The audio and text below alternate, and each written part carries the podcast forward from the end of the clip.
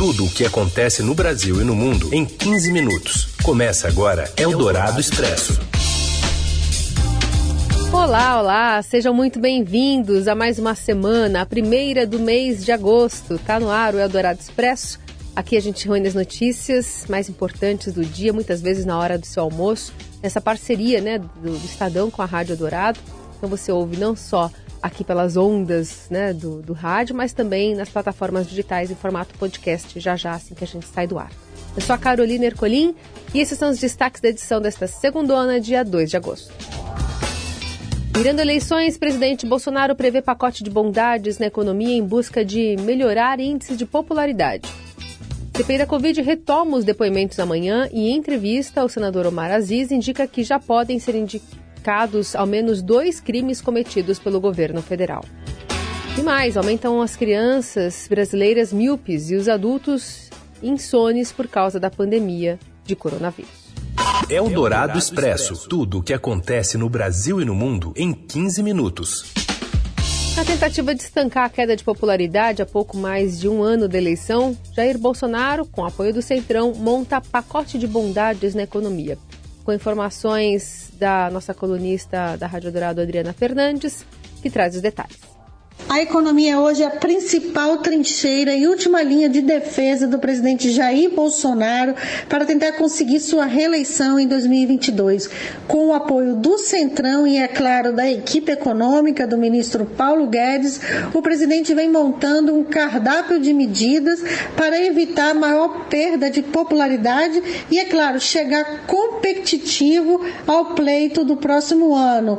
Um dos problemas é saber se conseguirão a tempo tempo arremeter esse avião né, da economia para que os efeitos da retomada atual, até agora muito desigual, cheguem até a maior parte da população brasileira. Dois problemas ele tem pela frente.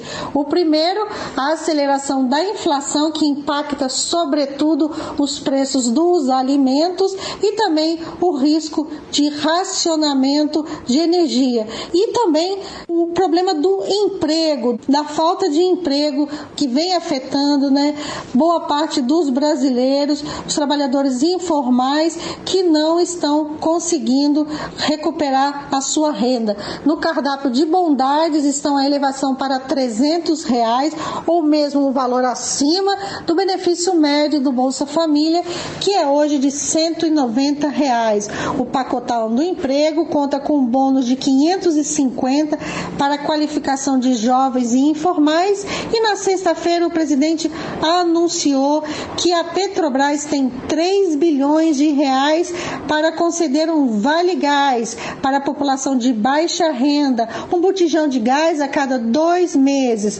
Além disso, a, a correção da tabela do imposto de renda da pessoa física e uma desoneração forte do imposto pago pelas empresas. Semana que começa ainda com repercussão das manifestações pró-governo da base mais fiel de Bolsonaro, que voltou às ruas ontem em atos em Brasília e em pelo menos 20 capitais em defesa do voto impresso nas eleições de 2022. Bolsonaro não compareceu fisicamente aos atos, mas participou por telefone em mensagens transmitidas pelo sistema de som e voltou a, a repetir a ameaça de que não haverá eleição se as disputas não forem limpas e democráticas. Ex-presidentes do Tribunal Superior Eleitoral desde 1988 divulgaram hoje uma nota em defesa do modelo de eleições no Brasil. A nota também é assinada pelo atual presidente do TSE, ministro Luiz Roberto Barroso, e pelo vice Edson Fachin. Na volta do recesso do Judiciário hoje, o presidente do Supremo, ministro Luiz Fux, deve fazer um discurso firme em defesa da democracia e da importância de cada poder respeitar seus limites de atuação a expectativa é que o ministro mande recados ao presidente da República. Eldorado Expresso. A CPI da Covid retorna do recesso com o desafio de agregar maior materialidade às investigações. Segundo o presidente da comissão, senador Omar Aziz, em pelo menos dois aspectos já é possível falar em crimes cometidos pelo governo. Tem várias frentes que nós vamos atacar nessa segunda fase da, da CPI, coisas que nós já temos concreto, é questão de crime contra a vida, crime contra a saúde pública, que foi a questão da imunização de rebanho, né? Essas aí estão fechados praticamente. Isso aí você não tem muito mais do que investigar, que está provado. O relatório final será apresentado até o fim de outubro. Integrantes da ala majoritária da comissão, o antigo G7, admitem, no entanto, preocupação com a falta de elementos que sustentem um relatório final juridicamente mais robusto. Há também receios com a duração dos trabalhos e com o possível efeito da ida do senador Ciro Nogueira à Casa Civil. Em entrevista à Rádio Dourado, Aziz explica que a entrada do filho do presidente como suplente na vaga do presidente do PP não deve alterar a dinâmica da comissão, inclusive na blindagem do governo. Agora, o senador Flávio Bolsonaro, o pai dele é uma pessoa que é citada muitas vezes na CPI. Se muda alguma coisa, para nós não muda nada.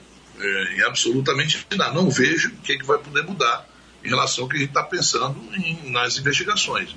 O Maraziz não vê atuação concreta do ministro da Defesa, Walter Braga Neto, sobre o Ministério da Saúde para fechar contratos que viraram alvo da CPI, como o da compra da Covaxin.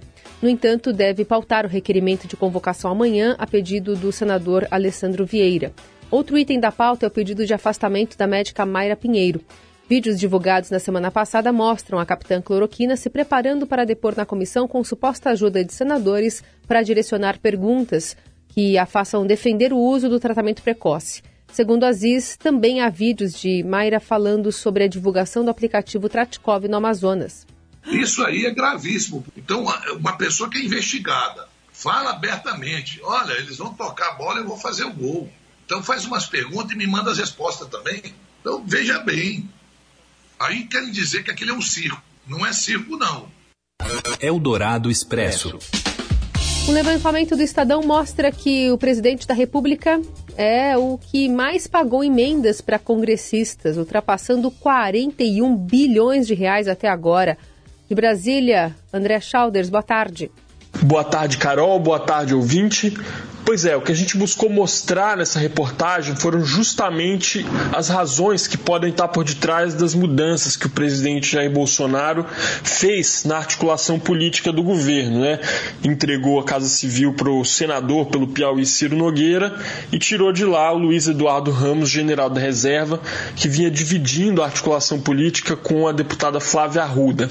O Bolsonaro, pelos números que a gente conseguiu levantar, ele é justamente o presidente que mais mais pagou emendas parlamentares até agora, de todos os tipos, individuais, de bancada, de comissão e de relator geral, ao mesmo tempo em que ele é o presidente que menos aprovou projetos no Congresso proporcionalmente ao tempo de mandato. Ou seja, é como se o Bolsonaro tivesse aprovado uma proposta a cada 11,3 dias, né? Foram 83 no total até o momento. Enfim, a Dilma, no seu segundo mandato, que foi marcado pelo impeachment, teve uma marca que foi ainda ligeiramente melhor, de 11,2 dias para cada projeto aprovado. Ou seja, Bolsonaro, mesmo se comparado com o segundo mandato da Dilma, onde houve impeachment, onde houve toda aquela situação que paralisou o Congresso, ele conseguiu se sair pior. E isso é uma constatação que vários cientistas políticos já tinham feito. Né? Então a gente conversou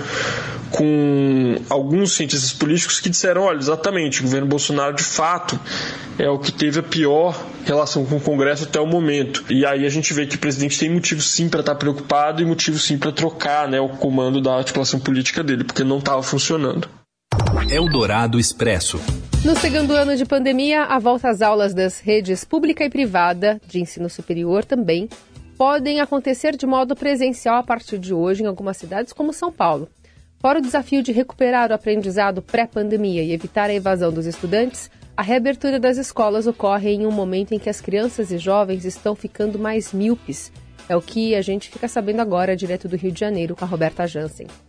Número de diagnósticos de crianças e adolescentes com miopia aumentou durante a crise sanitária da Covid-19, como revela um estudo inédito do Conselho Brasileiro de Oftalmologia. No levantamento, 72% dos profissionais entrevistados relatam maior detecção do problema na faixa etária de 0 a 19 anos. Para a maioria dos especialistas, a principal razão do problema é a maior exposição dos jovens a telas de aparelhos eletrônicos, tanto no ensino remoto como no lazer durante o confinamento.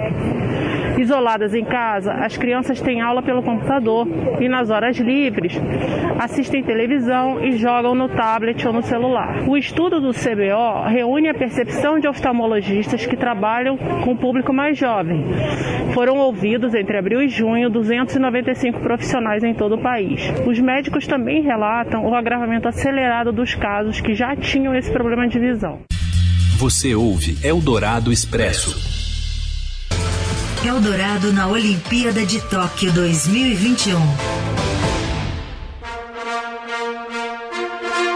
Terça-feira tem mais potencial para ser mais animada do que esta segunda no quadro de medalhas dos Jogos Olímpicos para o Brasil. Não é isso, Paulo Fávero? Tudo bem? Oi, Carol, tudo bem? O Brasil passou em branco nesta segunda-feira no quadro de medalhas dos Jogos de Tóquio.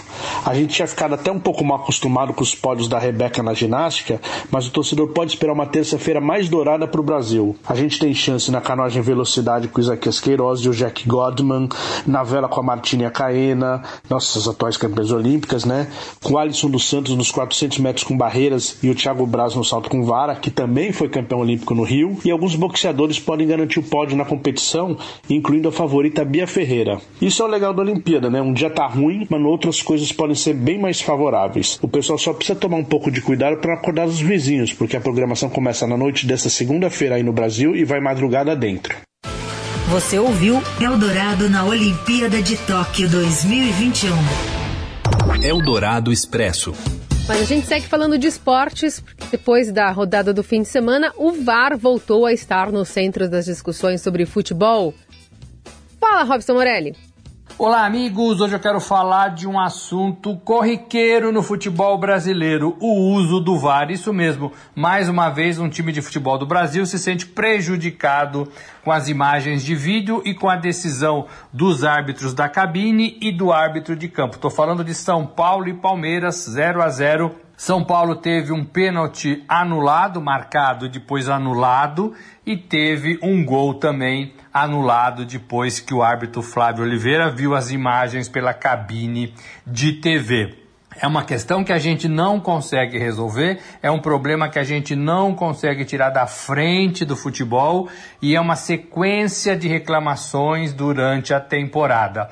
Não vejo neste momento nenhum crescimento em relação ao uso do VAR, nenhuma melhora em relação ao uso do VAR no futebol brasileiro. A gente continua demorando para tomar as decisões, a gente continua tomando as decisões em cima de imagens que não nos remetem realmente à troca do que foi apitado em campo. A gente tem auxiliares que não contribuem muito para ajudar o árbitro de campo a enxergar os lances e a gente sofre e a gente continua sofrendo com tudo isso no futebol brasileiro. O São Paulo se achou muito prejudicado neste jogo, vai fazer uma reclamação formal à CBF, mas a gente sabe que isso já aconteceu em outras ocasiões com outros times de futebol. A pergunta é: a gente deve se conformar com esse uso do VAR do jeito que a gente trata tudo isso, ou a gente deve continuar insistindo em melhora, melhora, melhora, para ver se um dia o VAR aqui no Brasil vai ser igual é o VAR lá na Europa. É isso, gente. Falei, um abraço a todos, valeu. Eldorado Expresso. E uma pesquisa do Instituto do Sono aponta que a dificuldade de dormir está afetando quase 70% dos brasileiros na pandemia. Quem traz para a gente os detalhes dessa pesquisa é o Gilberto Amêndola. Olá, amigos da Rádio Dourado. Eu tenho uma pergunta para vocês. Vocês dormiram bem? Vocês estão dormindo bem? Na verdade, o Brasil não quer que a gente durma direito, ou pelo menos tem dificultado nossas noites de sono. Como se não bastasse a pandemia, ainda embrulhamos nosso pacote de ansiedades com uma crise política, problemas econômicos e uma Olimpíada realizada em um fuso horário que já está fazendo a gente acordar no meio da madrugada. A matéria que eu escrevi hoje para o Estadão fala sobre esses nossos problemas do sono e como eles podem ser resolvidos. De acordo com o Instituto do Sono, cerca de 66% dos brasileiros têm dificuldades para dormir durante a pandemia não é pouca coisa, gente. Então, assim, fica aqui minha dica que vocês leiam no Estadão, a matéria está no site, a matéria está no jornal e tentem dormir com um barulho desses.